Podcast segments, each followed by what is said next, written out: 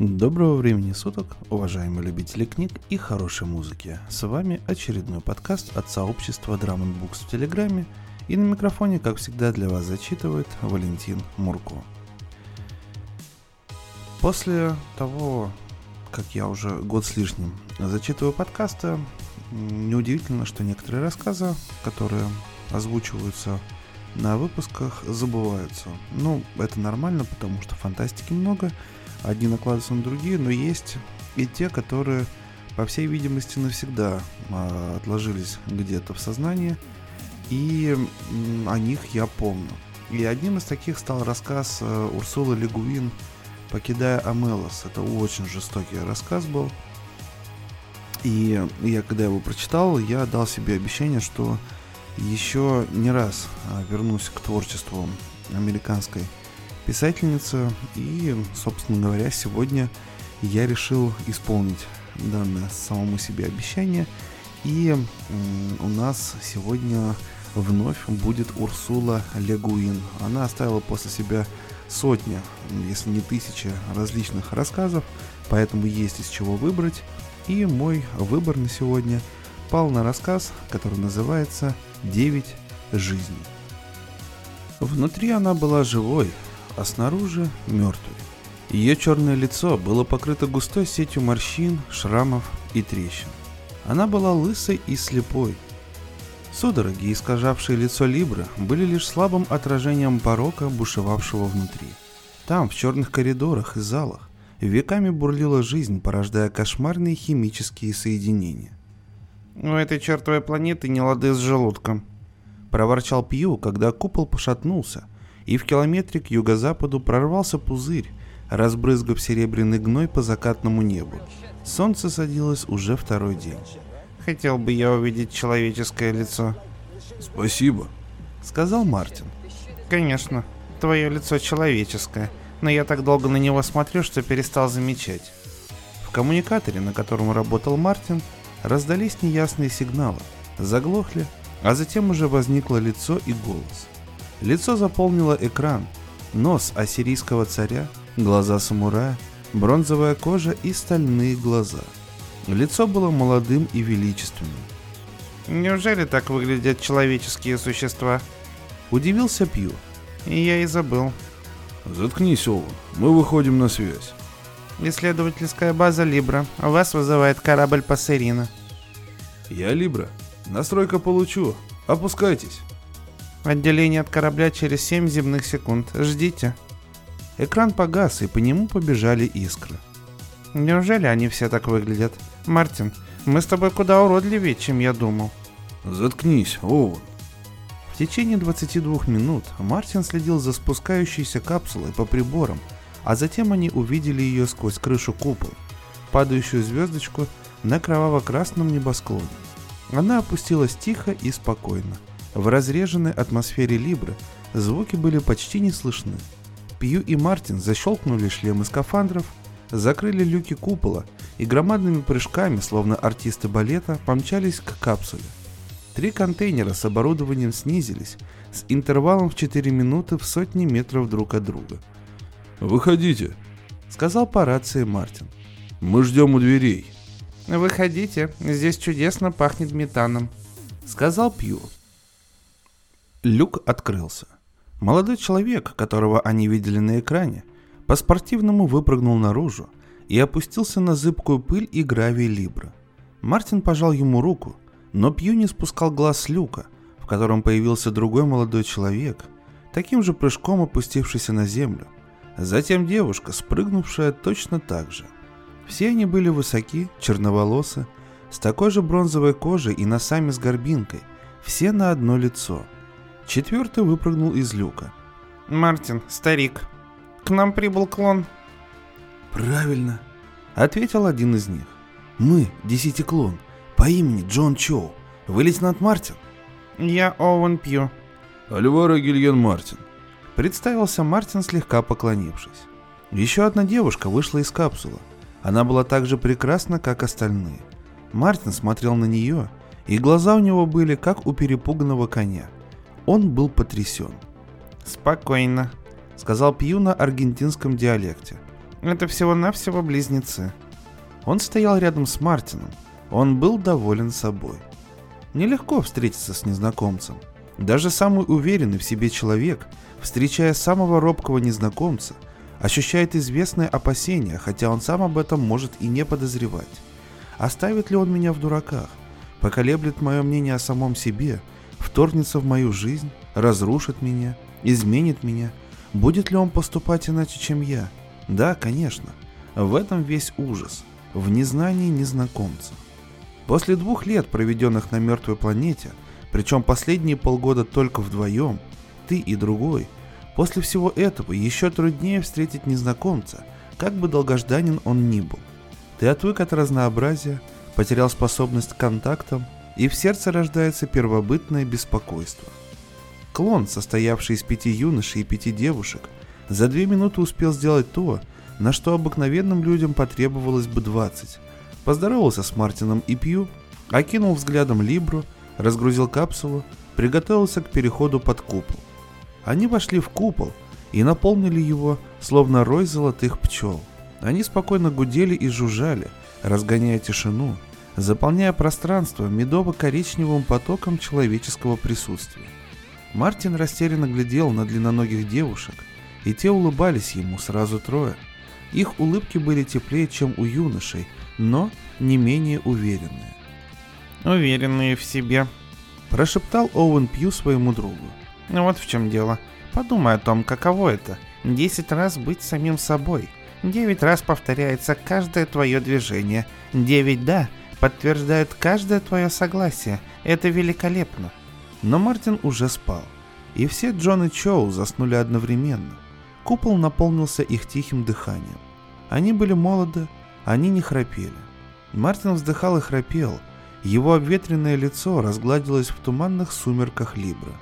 Пью высветлил купол. Внутрь заглянули звезды, среди них солнце. Великое содружество света, клон сверкающих великолепий. Пью спал, и ему снилось, что одноглазый гигант гонится за ним по трясущимся холмам ада. Лежа в спальном мешке, Пью следил за тем, как просыпается клон. Они проснулись в течение минуты, за исключением одной пары. Юноши и девушки, которые спали, обнявшись в одном мешке. Увидев это, Пью вздрогнул. Один из проснувшихся толкнул парочку. Они проснулись, и девушка села сонно, раскрасневшаяся. Одна из сестер что-то шепнула ей на ухо. Девушка бросила на Пью быстрый взгляд и исчезла в спальном мешке. Раздался смешок. Еще кто-то буквально просверлил капитана взглядом, и откуда-то донеслось. «Господи, мы же привыкли так. Надеюсь, вы не возражаете, капитан Пью?» «Разумеется», — ответил Пью не совсем искренне. Ему пришлось встать, он был в трусах и чувствовал себя ощипанным петухом, весь покрылся гусиной кожей. Никогда он еще так не завидовал загорелому крепкому Мартину. За завтраком один из Джонов сказал. «Итак, если вы проинструктируете нас, капитан Пью...» «Назовите меня Оуэном». «Тогда мы, Оуэн, сможем выработать программу. Что нового на шахте со времени вашего последнего доклада? Мы ознакомились с вашими сообщениями, когда Пассерина была на орбите вокруг пятой планеты». Мартин молчал, хотя шахта была его открытием, его детищем, и все объяснения выпали на долю Пью. Говорить с клоном было трудно, на десяти одинаковых лицах отражался одинаковый интерес. Десять голов одинаково склонялись на бок. Они даже кивали одновременно. На форменных комбинезонах службы исследования были вышиты их имена. Фамилия и первое имя у всех были общими – Джон Чоу, но вторые имена разные. Юношей звали Алев, Каф, Йод, Джимил и Самет. Девушек – Саде, Далет, Заин, Бет и Реш. Пью пытался было обращаться к ним по этим именам, но тут же от этого отказался. Порой он даже не мог различить, кто из них говорит, так одинаково были их голоса. Мартин намазал гренок маслом, откусил кусок и наконец вмешался в разговор. «Вы представляете собой команду, не так ли?» «Правильно», — ответили два Джона сразу. «И какую команду? А я сначала даже не понял. Насколько же вы можете читать мысли друг друга?» По правде говоря, Мы совсем не умеем читать мысли, ответила девушка по имени Заин. Остальные благожелательно наблюдали за ней. Мы не знаем ни телепатии, ни чудес, но наши мысли схожи. Мы одинаково подготовлены. Если перед нами поставить одинаковые задачи, вернее всего, мы одинаково к ним подойдем и одновременно их решим. Объяснить это просто, но обычно и не требуется объяснений. Мы редко не понимаем друг друга, и это помогает нам как команде. И еще бы. За последние полгода мы с Пью 7 часов из 10 тратим на взаимное понимание, как и большинство людей. А в критических обстоятельствах вы можете действовать как нормаль... как команда, состоящая из отдельных людей? Статистика свидетельствует об обратном. С готовностью ответила Заин. Клоны должно быть обучены, как находить лучшие ответы на вопросы, как рассуждать толково и убедительно. Подумал Пью. Все, что они говорили, несло на себе печать некоторой искусственности, высокопарности, словно ответы были заранее подготовлены для публики. У нас не бывает вспышек озарения, как у одиночек. Мы, как команда, не извлекаем выгоды при обмене идеями. Но этот недостаток компенсируется другим. Клоны создаются из лучшего человеческого материала от индивидуумов с максимальным коэффициентом интеллектуальности, стабильной генетической структурой и так далее. Мы располагаем большими ресурсами, чем обычные индивидуумы. И все это надо умножить на 10. А кто такой, точнее? Кем был Джон Чоу? Наверняка гений. Вежливо сказал Пью. Клоны интересовали его явно меньше, чем Мартина. Он был многогранен, как Леонардо, сказал Йод. Биоматематик, а также виолончелист и подводный охотник. Он интересовался структурными проблемами и так далее. Он умер раньше, чем успел разработать свои основные теории. И теперь каждый из вас представляет собой какой-нибудь один аспект его разума, его таланта? Нет, ответила Заин, покачав головой одновременно с несколькими братьями и сестрами. У всех у нас схожие мысли и устремления. Мы все инженеры службы планетных исследований. Другой клон может быть подготовлен для того, чтобы освоить иные аспекты личности Чоу. Все зависит от обучения. Генетическая субстанция идентична. Все мы Джон Чоу научат каждого из нас по-разному. Мартин был потрясен. Сколько вам лет? 23. Вы сказали, что он умер молодым. Так половые клетки были взяты у него заранее или как? Ответить взялся Джимми. Он погиб 24 лет в авиационной катастрофе. Мозг его спасти не удалось, так что пришлось взять внутренние клетки и подготовить их к клонированию. Половые клетки для клонирования не годятся. В них только половины набор хромосом. Внутренние клетки могут быть обработаны таким образом, что становятся базой нового организма. И все вы обломки одного кирпича. Но как же, некоторые из вас женщины. Теперь ответила Бет. Это несложно. Запрограммировать половину массы клона для воспроизведения женского организма. Удалите из половины клеток мужские гены – и они вернутся к базисному состоянию, то есть к женскому началу. Труднее добиться обратного эффекта и создать искусственную хромосому, так что клонирование происходит в основном от мужского донора, потому что клоны, состоящие из обоих полов, лучше функционируют. А что касается следующего поколения, я полагаю, вы размножаетесь? Мы женщины стерильны, спокойно ответила Бет. Как вы помните, из наших первоначальных клеток Y-хромосома удалена. Мужчины могут вступать в контакт с обыкновенными женщинами, если, конечно, захотят. Но для того, чтобы снова создать Джона Чоу в нужном количестве копий и в нужное время, приходится брать клетку от клона. Этого клона. Нашего клона. Мартин сдался. Он кивнул и доживал остывший гренок. «Ну что ж», — сказал один из Джонов.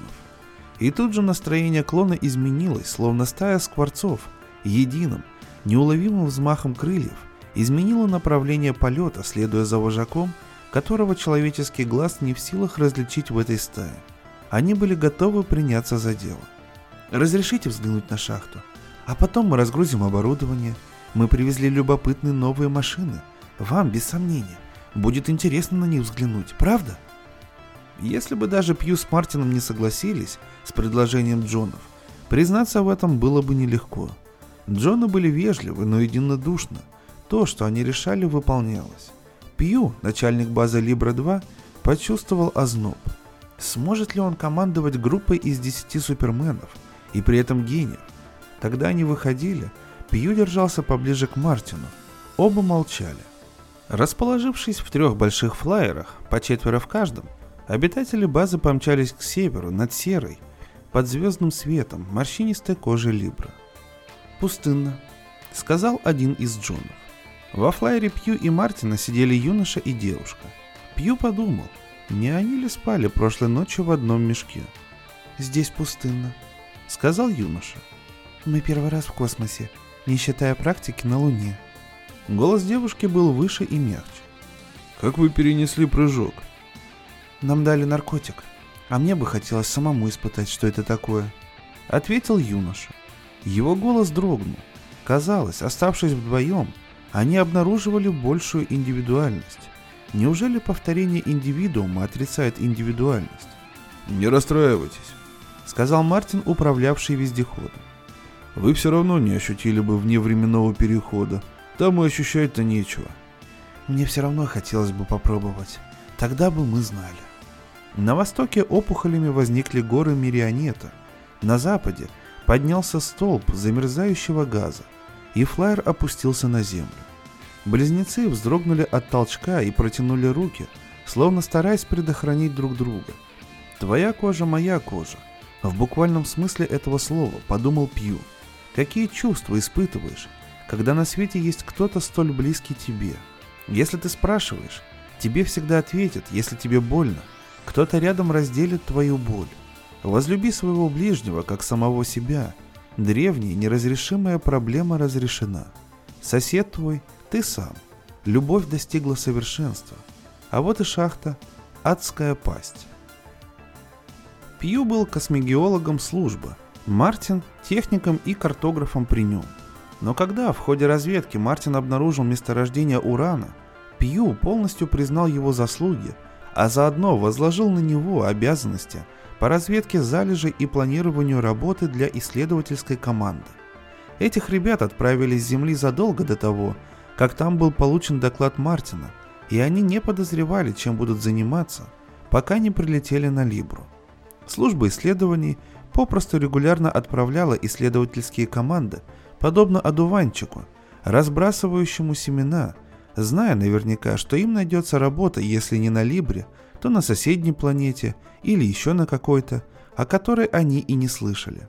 Правительству был слишком нужен уран – чтобы ждать, когда до Земли за несколько световых лет дойдут сообщения. Уран был как золото, старомоден, но необходим. Он стоил того, чтобы добывать его на других планетах и привозить домой. Он стоит того, чтобы менять его на людские жизни. Невесело думал Пью, наблюдая за тем, как высокие юноши и девушки, облитые светом звезд, друг за другом входили в черную дыру, которую Мартин называл «адской пастью». Когда они вошли в шахту, рефлекторы на их шлемах загорелись ярче. 12 качающихся кругов света плыли по влажным, морщинистым стенам. Пью слышал, как впереди потрескивал счетчик радиации Мартина. «Здесь обрыв», — раздался голос Мартина по внутренней связи, заглушив треск и окружавшую их мертвую тишину. «Мы прошли по боковому туннелю, впереди вертикальный ход». Черная пропасть простиралась в бесконечность. Лучи фонарей не достигали противоположной стены. Вулканическая деятельность прекратилась здесь примерно 2000 лет назад. Ближайший сброс находится в 28 километрах к востоку в траншее. Эта область сейсмически не более опасна, чем любая другая в нашем районе. Могучий слой базальта, перекрывающий субструктуру, стабилизирует ее, по крайней мере, пока он сам стабилен. Ваша основная жила находится в 36 метрах отсюда внизу, и тянется через пять пустот к северо-востоку. Руда в жиле, очень высокого качества. Надеюсь, вы знакомы с данными разведки. Добыча урана не представляет трудности. От вас требуется только одно – вытащить руду на поверхность. Поднимите крышу и выньте уран. Смешок. Зазвучали голоса, но все они были одним голосом. Может, ее сразу вскрыть? Так безопаснее. Открытая разработка. Но это же сплошной базальт. Какие толщины? 10 метров? От 3 до 20, если верить раскладу. Используем этот туннель, расширим, выпрямим и уложим рельсы для робототачек. А слово бы сюда завести. А хватит ли у нас стоек? Мартин, каковы, по вашему мнению, запасы месторождений? Пожалуй, от 5 до 8 миллионов килограммов. Транспорт прибудет через 10 земных месяцев. Будем грузить чистый уран. Нет, проблема транспортировки грузов теперь разрешена. Ты забыл, что мы уже 16 лет как улетели с Земли. В прошлый вторник исполнилось 16 лет. Правильно. Они погрузят руду и очистят ее на земной орбите. Мы спустимся ниже, Мартин. Спускайтесь, я там уже был. Первый из них, кажется, Алиф, скользнул по лестнице вниз. Остальные последовали за ним. Пью и Мартин остались на краю пропасти. Пью настроил рацию на избирательную связь с Мартином и заметил, что Мартин сделал то же самое. Было чуть утомительно слушать, как один человек рассуждает вслух десятью голосами. А может, это был один голос, выражавший мысли десятерых? Ну и утроба, сказал Пью, глядя в черную пропасть, чьи изрезанные жилами морщинистые стены отражали лучи фонарей где-то далеко внизу. Коровий желудок, набитый окаменевшим дерьмом. Счетчик Мартина попискивал, как потерявшийся цыпленок. Они стояли на умиравшей планете эпилептики, дыша кислородом из баллонов, одеты в нержавеющие антирадиационные скафандры, способные выдержать перепады температур в 200 градусов, неподвластные ударам и разрывам, созданные для того, чтобы любой ценой сберечь мягкую плоть, заключенную внутри. Хотел бы я когда-нибудь попасть на планету, где нечего было бы исследовать. А тебе такая досталась. Тогда в следующий раз лучше не выпускай меня из дома. Пью был рад. Он надеялся, что Мартин согласится и дальше работать вместе с ним, но оба они не привыкли говорить о своих чувствах, и потому он не решался спросить об этом. «Я постараюсь», — сказал он. «Ненавижу это место. Ты знаешь, я люблю пещеры, потому я сюда и залез. Страсть к спелеологии. Но эта пещера сволочь. Серьезно, здесь ни на секунду нельзя расслабиться. Хотя, надеюсь, эти ребята с ней справятся. Они свое дело знают. За ними будущее, каким бы оно ни было, сказал Пью. Будущее карабкалось по лестнице, увлекло Мартина к выходу из пещеры и засыпало его вопросами. «У нас хватит материала для крепления? А если мы переоборудуем один из сервоэкстракторов, то да. Микровзрывов будет достаточно?» Каф может рассчитать нагрузки. Пью переключил рацию на прием их голосов. Он наблюдал за ними, смотрел на Мартина, молча стоявшего среди них, на адскую пасть и морщинистую равнину. «Все в порядке? Мартин, ты согласен с предварительным планом?» «Это уж твое дело», — ответил Мартин. За пять дней Джона разгрузили и подготовили оборудование и начали работу в шахте. Они работали с максимальной производительностью. Пью был зачарован и даже напуган этой производительностью, их уверенностью и независимостью. Они в нем совершенно не нуждались. Клон и в самом деле можно считать первым, полностью стабильным, самостоятельным человеческим существом, думал он. Выросши, они уже не нуждаются ни в чьей помощи. Они будут сами себя удовлетворять и в физическом, и интеллектуальном, и эмоциональном отношении. Что бы ни делал член этой группы, он всегда будет пользоваться полной поддержкой и одобрением остальных близнецов – Никто больше им не нужен. Двое склона остались в куполе, занимаясь вычислениями и всякой писаниной, часто выбираясь на шахту для измерений и испытаний. Это были математики клона, Заин и Кав. Как объяснила сама Заин, все десятеро получили достаточную математическую подготовку в возрасте от 3 до 21 года. Но с 21 до 23 они с Кафом специализировались в математике – тогда как другие занимались больше геологией, горным делом, электроникой, роботикой, прикладной атомикой и так далее. Мы с Кафом считаем, что мы в клоне ближе всего к обстоящему Джон Чоу, сказала Заин. Но разумеется, в основном он был биоматематиком, а это уже не наша специальность. Мы нужнее здесь, заявил Каф со свойственным ему самодовольством. Пью с Мартином вскоре научились отличать эту пару от других. Заин по целостности характера, Кафа лишь по обесцвеченному ногтю на безымянном пальце. Каф в шестилетнем возрасте попал себе по пальцу молотком. Без сомнения, существовали и другие различия, как физические, так и психологические. Природа может создавать идентичное, а воспитание внесет свои поправки. Но найти эти различия было нелегко.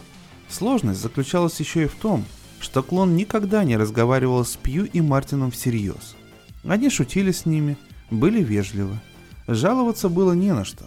Они были милы, но в поведении чувствовалось стандартизированное американское дружелюбие.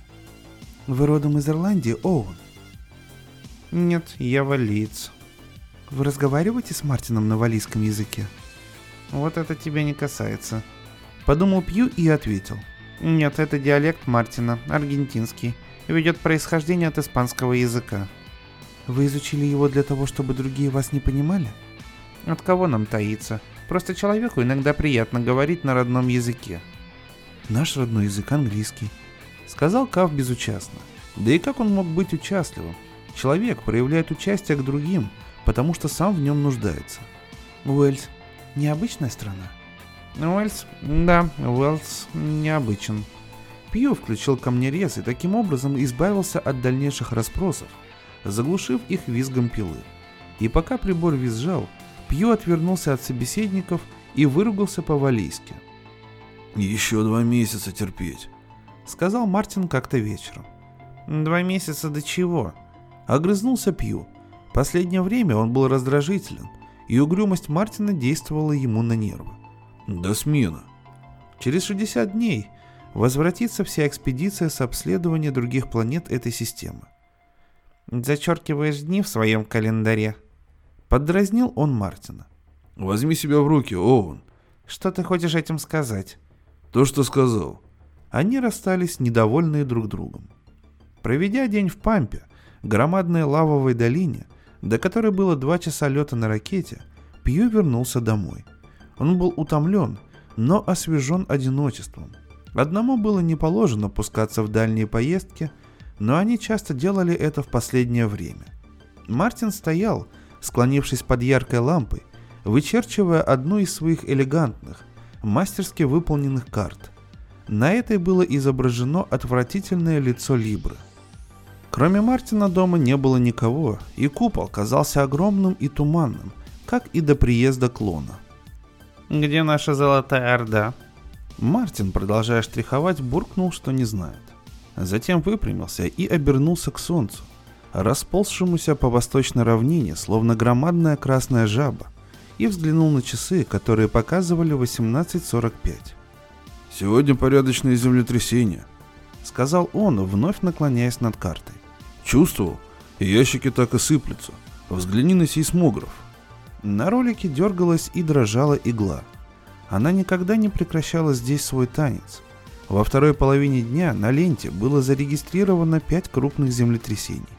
Два раза игла самописца вылезала за ленту. Спаренный с сейсмографом компьютер выдал карточку с надписью «Эпицентр 61, Норд 44 Ост». На этот раз не в траншее. Мне показалось, что оно отличается от обычных. Резче было. На первой базе я все ночи не спал. Чувствую, как трясется земля. Удивительно, как ко всему привыкаешь. Рехнешься, если не привыкнешь. Что на обед? А я думал, ты его уже приготовил. И я жду клона. Чувствуя, что проиграл, Пью достал дюжину обеденных пакетов, сунул два из них в автовар и вытащил вновь. Вот и обед. Я вот думаю, сказал Мартин, подходя к столу. А что, если какой-нибудь клон сам себя склонирует? Нелегально. Сделает тысячу дубликатов, десять тысяч, целую армию. Они смогут преспокойно захватить власть, разве не так? Но ты забыл, сколько миллионов стоило вырастить этот клон? Искусственная плацента и так далее. Это нелегко сделать в тайне, без собственной планеты. Когда-то давно, до создания Лиги, когда Земля была поделена между национальными правительствами, об этом был разговор. Склонируйте своих лучших солдат, создайте целые полки клона. Но безумие кончилось раньше, чем они смогли сыграть в эту игру. Они разговаривали дружески, совсем как раньше. «Странно», — жуя сказал Мартин. «Они же уехали рано утром». Да, все кроме Кафа и Заин. Они надеялись доставить на поверхность первую партию руды. Что случилось? Они не приехали на обед. Не беспокойся, с голода не помрут. Они уехали в 7 утра. Ну и что? И тут Пью понял. Воздушные баллоны были рассчитаны на 8 часов. Каф и Заин взяли с собой запасные баллоны. А может у них есть запас в шахте? Был, но они привезли все баллоны сюда на заправку. Мартин поднялся и показал на поленницу баллон. В каждом скафандре есть сигнал тревоги. Сигналы не автоматические. Пью устал и хотел есть. Садись и поешь, старик. Они сами о себе позаботятся. Мартин сел, но есть не стал. Первый толчок был очень сильным. Он меня даже испугал. Пью помолчал, потом вздохнул и сказал. Ну хорошо. Без всякого энтузиазма они влезли в двухместный флайер, который всегда был в их распоряжении, и направились на север. Долгий рассвет окутал планету ядовито-красным туманом. Низкий свет и тени мешали разглядывать дорогу, создавали миражи. Железные стены, сквозь которые свободно проникал флайер, превратили долину за адской пастью в низину, заполненную кровавой водой. У входа в туннель скопилось множество машин. Краны, сервороботы, кабели и колеса, автокопатели и подъемники причудливо выступали из тьмы, охваченные красным светом. Мартин соскочил с флайера и бросился в шахту. Тут же выбежал обратно и крикнул Пью. «Боже, он! Обвал!» Пью вбежал в туннель и метрах в пяти от входа увидел блестящую мокрую черную стену. Вход в туннель, увеличенный взрывами, казался таким же, как раньше, пока Пью не заметил в стенах тысячи тонких трещинок. Пол был мокрым и скользким. «Они были внутри», — сказал Мартин. «Они и сейчас там, но у них наверняка найдутся запасные баллоны». «Да ты посмотри на базальтовый слой, на крышу, Оуэн. Разве ты не видишь, что натворило землетрясение?» Низкий гор породы, нависавший раньше над входом в шахту, провалился внутрь в огромную котловину. Пью увидел, что все эти породы испещрены множеством тонких трещин, из некоторых струился белый газ. Он скапливался в образовавшейся котловине, и солнечный свет отражался от него, словно это было красноватое мутное озеро. Мартин последовал за Пью и начал поиски, бродя в, среди поломанных машин и механизмов. Он обнаружил флайер, который врезался под углом в яму. Во флайере было два пассажира. Одного из них наполовину засыпало пылью, но приборы его скафандра указывали на то, что человек жив. Заин висела на ремнях сиденья. Ноги ее были перебиты, скафандр разорван, тело замерло и было твердым, как камень. Вот и все, что им удалось найти. Согласно правилам и обычаям, они тут же кремировали мертвую лазерными пистолетами, которые носили с собой. Им никогда раньше не приходилось пускать их в ход. Пью, чувствуя, что его сейчас вырвет, втащил другое тело в двухместный флайер и отправил Мартина с ним в купол. Затем его вырвало, он вычистил скафандр и, обнаружив неповрежденный четырехместный флайер, последовал за Мартином, трясясь так, словно холод Либры пронизал его тело. В живых остался Каф. Он был в глубоком шоке. На затылку у него обнаружили шишку, но кости были целы. Пью принес две порции пищевого концентрата и по стакану аквавита. «Давай», — сказал он. Мартин послушно взял аквавит. Каф лежал не двигаясь. Лицо его в обрамлении черных волос казалось восковым. Губы были приоткрыты, и из них вырывалось слабое дыхание. «Это все первый толчок, самый сильный. Он сдвинул горные породы. Должно быть, там находились залежи газа, как в тех формациях в 31-м квадрате. Но ведь ничто не указывало...» И тут земля выскользнула у них из-под ног. Вещи вокруг запрыгали, загремели, затричали, закричали «Ха-ха-ха!» «В 14 часов было то же самое», — неуверенно произнес Мартин. Но когда тряска затихла, и все предметы вокруг прекратили танец, Каф вскочил, в нем всколыхнулась тревога. Пью перепрыгнул через камень и уложил Кафа на койку. Тот отбросил его. Мартин навалился ему на плечи. Каф кричал, боролся, задыхался — Его лицо почернело. Пальцы Пью сами инстинктивно отыскали нужный шприц. Пока Мартин держал маску, он вонзил иглу в нервный узел, возвращая Кафа к жизни. «Ну вот уж не думал, что ты это умеешь», — сказал Мартин, переводя дыхание. «Мой отец был врачом, но это средство не всегда помогает. Жаль, что я не допил аквавит. Землетрясение кончилось, что-то я не пойму». «Не думай, что только тебя трясет. Толчки продолжаются». «Почему он задыхался?» «Я не знаю, Оуэн. Загляни в книгу». Кав стал дышать ровнее, и лицо его порозовело, только губы были все еще темными. Мартин с Оуэном наполнили бокалы бодрящим напитком и сели рядом, раскрыв медицинский справочник. Под рубриками «Шок» или «Ушиб» ничего не сказано о цианозе и удушье. Он не мог ничем наглотаться, ведь он был в скафандре. Этот справочник нам так же полезен, как бабушкина книга о лекарственных травах. Пью бросил книгу на ящик. Она не долетела, потому что либо Пью, либо ящик еще не обрели спокойствие. Почему он не подал сигнала? Что? У тех восьми, которые остались в шахте, не было на это времени. Но ведь он-то и девушка были снаружи. Может, она стояла у входа и ее засыпало камнями. Он же оставался снаружи, возможно, в дежурке. Он вбежал в туннель, вытащил ее, привязал к сиденью флайера и поспешил к куполу. И за все это время ни разу не нажал кнопку тревоги. Почему? Наверное, из-за удара по голове. Сомневаюсь, понял ли он, что девушка мертва. Он потерял рассудок. Но даже если он и соображал, не думаю, чтобы он стал нам сигналить. Они ждали помощи только друг от друга. Лицо Мартина было похожим на индейскую маску, с глубокими складками у рта и глазами цвета тусклого угля. «Ты прав. Представляешь, что он пережил, когда началось землетрясение, и он оказался снаружи один». В ответ Кав закричал. Он свалился с койки, задыхаясь, в судорогах, размахивая рукой, сшиб Пью, дополз до кучи ящиков и упал на пол. Губы его были синими, глаза белыми. Мартин снова втащил его на койку, дал вдохнуть кислорода и склонился над Пью, который приподнялся, вытирая кровь с рассеченной скулы.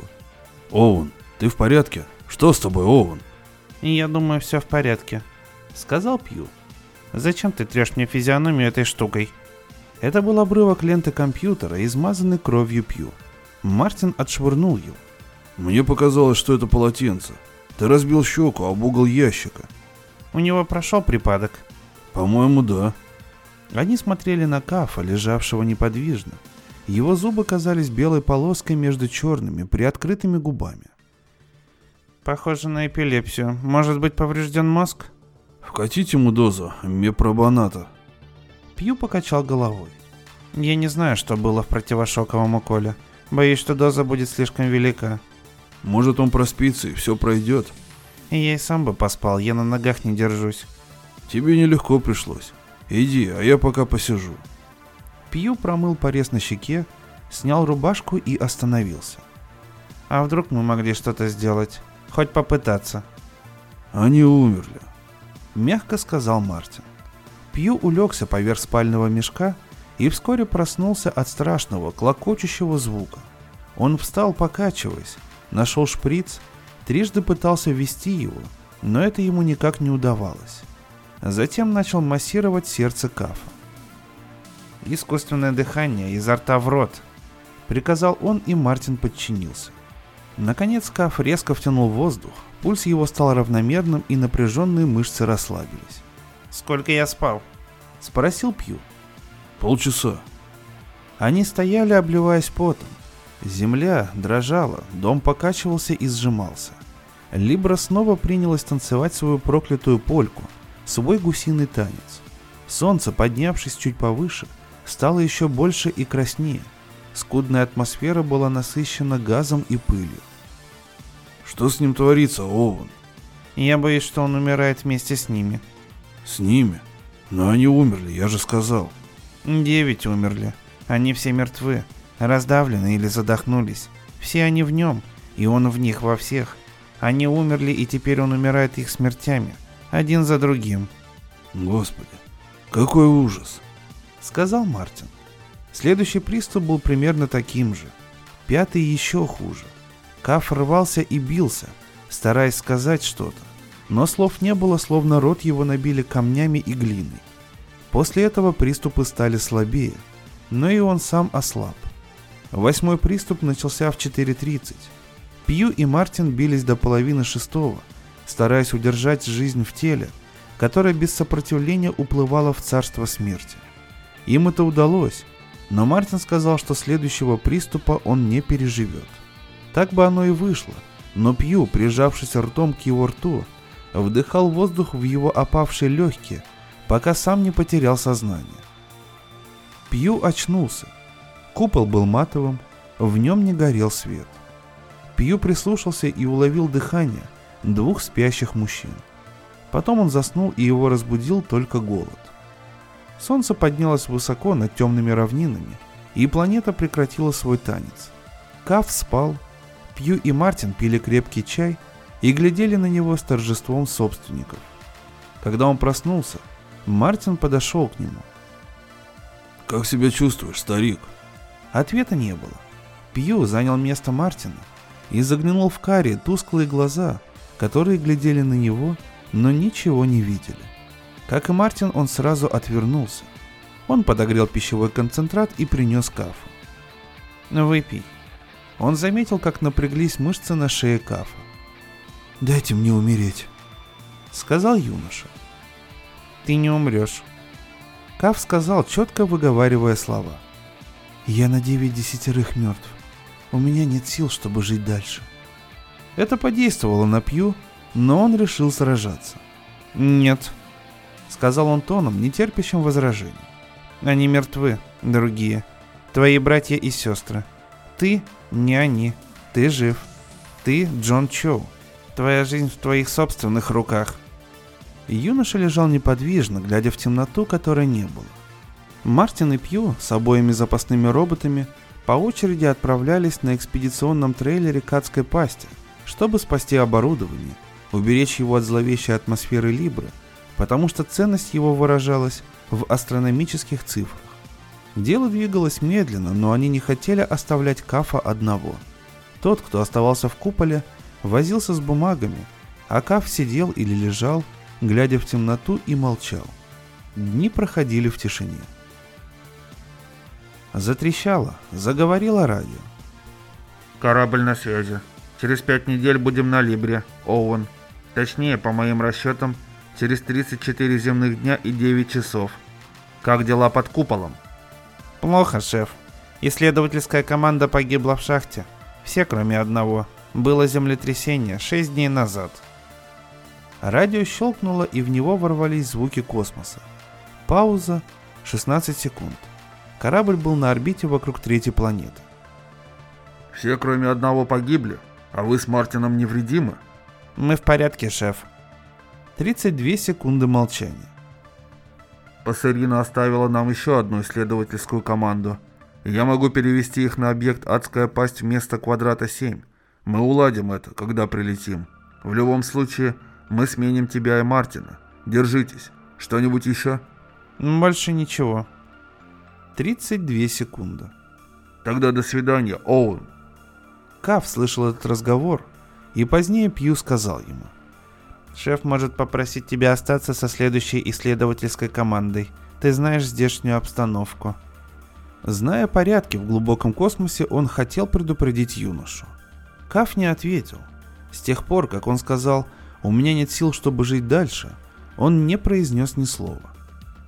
«Он», — сказал Мартин по внутренней связи. «Он сломался. С ума сошел». Он неплохо выглядит для человека, который девять раз умер. Неплохо. Как выключенный андроид. У него не осталось никаких чувств, кроме ненависти. Загляни ему в глаза. Это не ненависть, Мартин. Послушай, это правда, что он в определенном смысле был мертв. Я и представить не могу, что он чувствует. Он даже нас не видит. Ему слишком темно.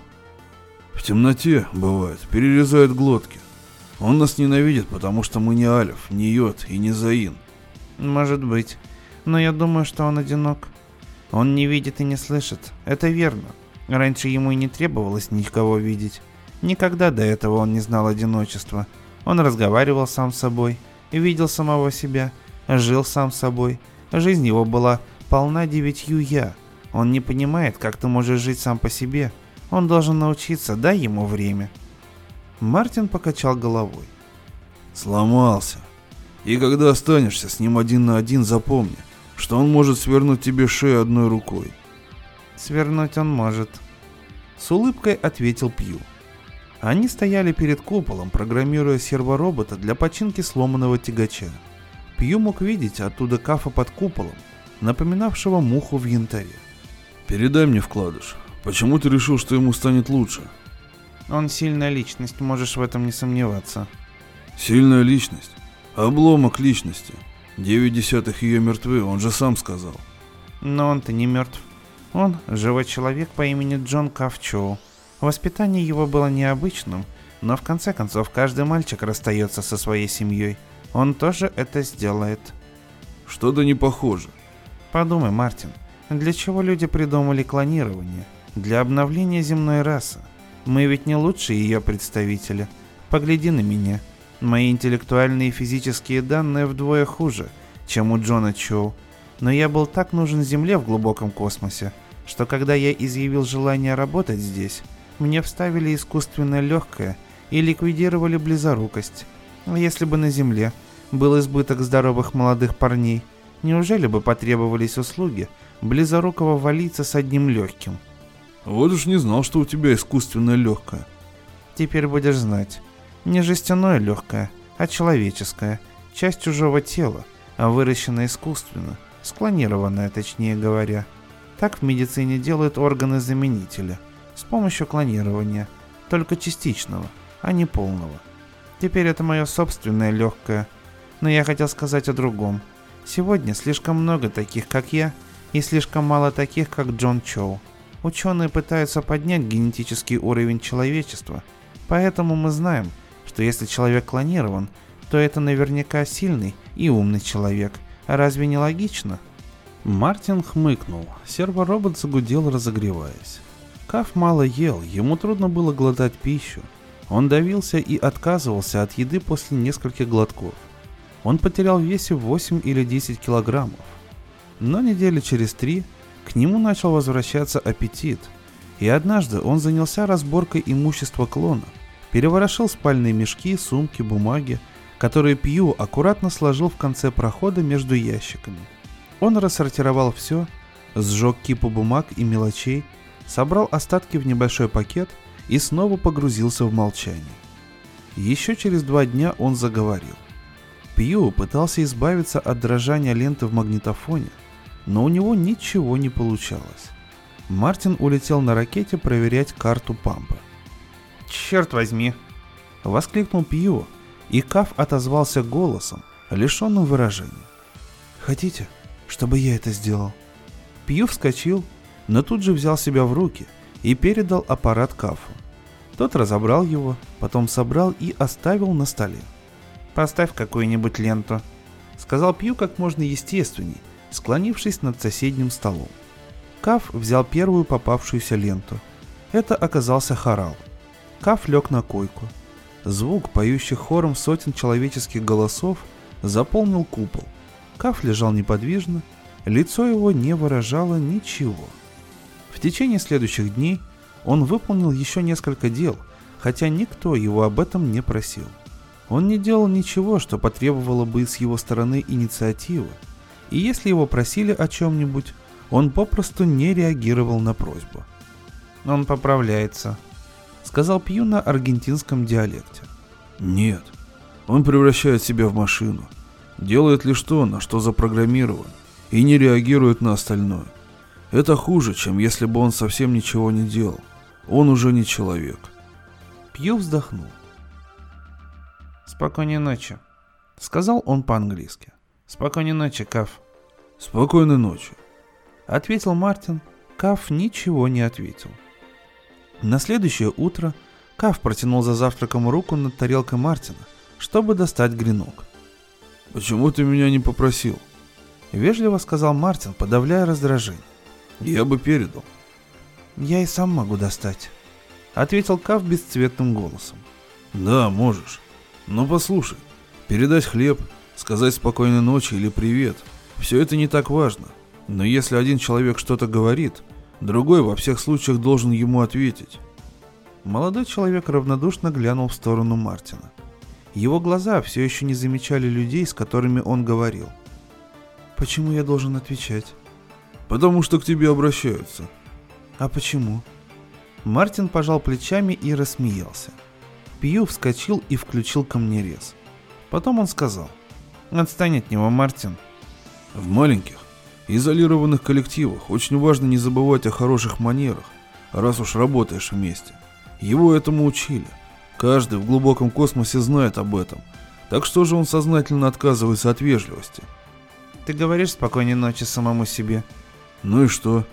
Неужели ты не понимаешь, что Каф никогда не был знаком ни с кем, кроме самого себя? Тогда клянусь богом, все эти шутки с клонированием ни к чему. Ничего из этого не выйдет. Чем могут помочь человеку эти дубликаты гениев, если они даже не подозревают о нашем существовании? Пью кивнул. Может, разумнее разделять клоны и воспитывать их с обычными детьми, но из них составляются такие великолепные команды. Разве? Не уверен. Если бы эта команда состояла из десяти обычных, серых инженеров-изыскателей, неужели бы все они оказались в одно время, в одном и том же месте? Неужели бы они все погибли? А что, если эти ребята, когда начался обвал и стали рушиться стены, бросились в одном и том же направлении, вглубь шахты, может, чтобы спасти того, кто был дальше всех? Даже Каф, который был снаружи, сразу бросился в шахту – это гипотеза. Но я полагаю, что из десяти обыкновенных, растерявшихся людей, хоть один выскочил бы на поверхность. Проходили дни. Красное солнце кралось по темному небу, но Каф все так же не отвечал на вопросы, и Пью с Мартином все чаще сцеплялись между собой. Пью начал жаловаться на то, что Мартин храпит. Оскорбившись, Мартин перенес свою койку на другую сторону купола и некоторое время вообще с ним не разговаривал. Пью насвистывал валийские песенки, и это надоело Мартину. Тогда Пью тоже на него обиделся и какое-то время не разговаривал с ним. За день до прилета корабля Мартин объявил, что собирается в горы Мезонета. «Но я полагал, что ты, наконец, поможешь мне закончить анализ образцов на компьютере», — мрачно заметил Пью. «Каф тебе поможет. Я хочу еще раз взглянуть на траншею. Желаю успеха добавил Мартин на диалекте и ушел посмеиваясь. Что это за язык? Аргентинский. Разве я тебе об этом не говорил? Не знаю. Через некоторое время молодой человек добавил. Боюсь, что я многое забыл. Ну и пусть. Мягко сказал Пью, внезапно осознав, как важен этот разговор. Ты поможешь мне поработать на компьютере, Каф? Тот кивнул. У них было много недоделок, и работа отняла весь день. Кав был отличным помощником, быстрым и сообразительным, и чем-то напоминал самого Пью. Правда, его бесцветный голос действовал на нервы, но это можно было пережить. Через день прибудет корабль, старая команда, товарищи и друзья. Днем они сделали перерыв, чтобы выпить чаю, и Кав спросил. Что случится, если корабль разобьется? Они все погибнут. Что случится с вами? С нами. Мы передадим по радио СОС и будем жить на половинном рационе, пока не придет спасательный корабль с третьей базы. На это уйдет четыре с половиной года. Мы наскребем припасов для троих на 4-5 лет. Туго придется, но перебьемся. И они пошлют спасательный корабль из-за трех человек? Конечно. Кав больше ничего не сказал. Хватит рассуждать на веселые темы. Сказал Пью, поднимаясь из-за стола, чтобы вернуться к приборам. Он покачнулся, и стул вырвался из руки. Пью, не закончив пируэта, врезался в стену купола. «Ну и ну, что это было?» «Землетрясение», — ответил Каф. Чашки плясали, звонко ударяясь о стол. Ворох бумаг взвился над ящиком. Крыша купола вздувалась и оседала. Под ногами рождался глухой грохот. Наполовину звук, наполовину движение. Кав сидел неподвижно.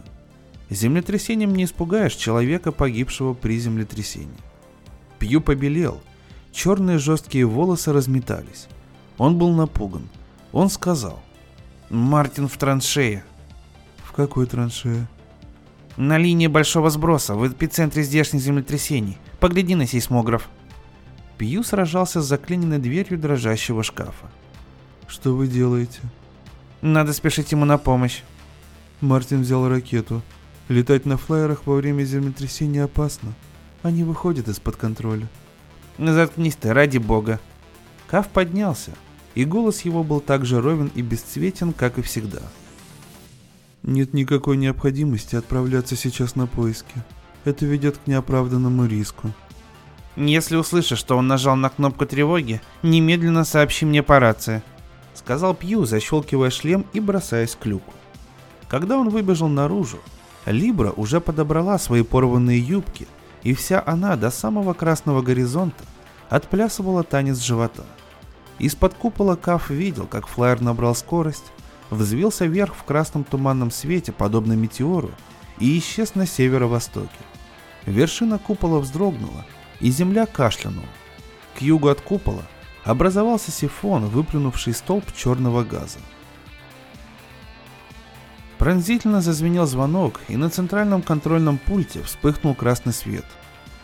Под огоньком била надпись «Скафандр номер 2», и от руки там было нацарапано «АГМ». Каф не выключил сигнала. Он попытался связаться с Мартином, потом с Пью, но не получил ответа. Когда толчки прекратились, Каф вернулся к работе и закончил то, что они делали с Пью. Это заняло часа два. Через каждые полчаса он пытался связаться со скафандром номер два и не получал никакого ответа. Затем радировал скафандру номер один и тоже не получал ответа. Красный огонек потух примерно через час. Пришло время ужинать. Каф приготовил себе ужин и съел его, потом лег на койку. Последние толчки улеглись, и лишь иногда по планете прокатывались отдаленный гул и дрожь. Солнце висело на западе, светло-красное, огромное, похожее на чечевицу, и все никак не садилось. Было тихо. Кав поднялся и принялся расхаживать по заваленному вещами, неприбранному пустынному дому. Здесь царила тишина. Он подошел к магнитофону и поставил первую попавшуюся ленту. Это была чистая электронная музыка, лишенная гармонии и голосов. Музыка кончилась, тишина осталась. Форменный комбинезон Пью с оторванной пуговицей висел над кучей образцов породы. Каф смотрел на него. Тишина продолжалась. Детский сон. Нет никого на свете, кроме меня. Во всем мире ни одного живого существа. Низко над долиной, к северу от купола, сверкнул метеорит. Рот Кафа открылся, будто он хотел что-то сказать, но не раздалось ни звука. Он быстро подошел к северной стене и вгляделся в желатиновый красный сумрак. Звездочка подлетела и опустилась. Перед люком возникли две фигуры. Когда они вошли, Каф стоял у люка. Скафандр Мартина был покрыт пылью и оттого оказался старым, покоробленным, словно поверхность Либры – Пью поддерживал его под руку. «Он ранен?» Пью снял скафандр, помог Мартину раздеться. «Перенервничал», — сказал он коротко. «Обломок скалы упал на ракету», — сказал Мартин, усаживаясь за стол и размахивая руками. «Правда, меня там не было. Я, понимаешь, приземлился и копался в угольной пыли, когда почувствовал, что все вокруг затряслось. Тогда я выбрался на участок вулканической породы — которую присмотрел еще сверху. Так было надежнее дальше от скал. И тут же увидел, как кусок планеты рухнул на мою ракету. Ну и зрелище. Тогда мне пришло в голову, что запасные баллоны с кислородом остались в ракете. Так что я нажал на кнопку тревоги. Но по радио связаться ни с кем не смог. Во время землетрясений здесь всегда так бывает. Я не знал, получили ли вы мой сигнал. А вокруг все прыгало, и скалы разваливались на глазах. Летели камни, и пыль поднялась такая, что в метре ничего не видно. Я уже начал подумывать, чем же я буду дышать через пару часов, как увидел, что старик Оуэн кружит на траншее в пыли и камнях, словно огромная, уродливая летучая мышь. «Есть будешь?» — спросил Пью. «Конечно буду. А как ты здесь пережил землетрясение, Каф? Повреждений нет? Не такое уж и сильное было землетрясение, правда? Что показал сейсмограф? Мне не повезло, что я оказался в самой серединке. Чувствовал себя так, как на Рихтере 15, словно вся планета рассыпалась. Садись и ешь. После того, как Мартин поел, поток слов истощился. Мартин доплелся до койки, все еще стоявшей в том дальнем углу, куда он поставил ее, когда Пью пожаловался на его храп. «Спокойной ночи, безлегочный валиец». «Спокойной ночи». Больше Мартин ничего не сказал. Пью затемнил купол, убавил свет в лампе, пока она не стала гореть желтым светом свечи. Затем, не говоря ни слова, сел, погрузившись в свои мысли. Тишина продолжалась. Я кончил расчеты. Пью благодарно кивнул. Я получил сигнал Мартина, но не смог связаться ни с ним, ни с вами. Сделав над собой усилие, Пью сказал. Мне не следовало улетать. У него еще оставалось кислорода на два часа даже с одним баллоном. Когда я помчался туда, он мог направиться домой. Так бы мы все друг друга растеряли. Но я перепугался. Тишина вернулась, нарушаемая лишь негромким храпом Мартина. «Вы любите Мартина?» Пью зло взглянул на него. «Мартин мой друг. Мы работали вместе, и он хороший человек». Он помолчал. Потом добавил через некоторое время. «Да, я его люблю. Почему ты спрашиваешь?» Каф ничего не отвечал, только смотрел на Пью. Выражение его лица изменилось, словно он увидел что-то, чего раньше не замечал, и голос его изменился. «Как вы можете? Как вы...» Но Пью не сумел ему ответить. «Я не знаю. В какой-то степени это вопрос привычки. Не знаю. Каждый из нас живет сам по себе. Что же делать, если не держаться за руки в темноте?» Странный, горящий взгляд Кафа потух, словно сожженный собственной силой. Устал я. Ну и жутко же было разыскивать его в черной пыли и грязи, когда в земле раскрывались и захлопывались жадные пасти. И я пошел спать. Корабль начнет передачу часов шесть. Он встал и потянулся. Там клон. Они везут сюда другую исследовательскую команду. Сказал Каф. Ну и что? Клон из двенадцати. Я их видел на Пассерине. Каф сидел в желтом тусклом свете лампы и, казалось, видел сквозь свет то, чего он так боялся. Новый клон, множественное «я», которому он не принадлежал. Потерянная фигурка из сломанного набора, фрагмент, не привыкший к одиночеству, не знающий даже, как можно отдавать свою любовь другому человеку. Теперь ему предстоит встретиться с Абсолютом, замкнутой системой клона из 12 близнецов. Слишком многое требовалось от бедного парня. Проходя мимо, Пью положил ему руку на его плечо. «Шеф не будет требовать, чтобы ты остался здесь с клоном. Можешь вернуться домой. А может, раз уж ты космический разведчик, отправишься дальше с нами? Мы найдем тебе дело. Не спеши с ответом, ты справишься». Пью замолчал. Он стоял, расстегивая куртку, чуть сгорбившись от усталости. Каф посмотрел на него и увидел то, чего не видел раньше. Увидел его, Оуна Пью, другого человека, протягивающего ему руку в темноте. «Спокойной ночи», — пробормотал полусонный Пью, залезая в спальный мешок.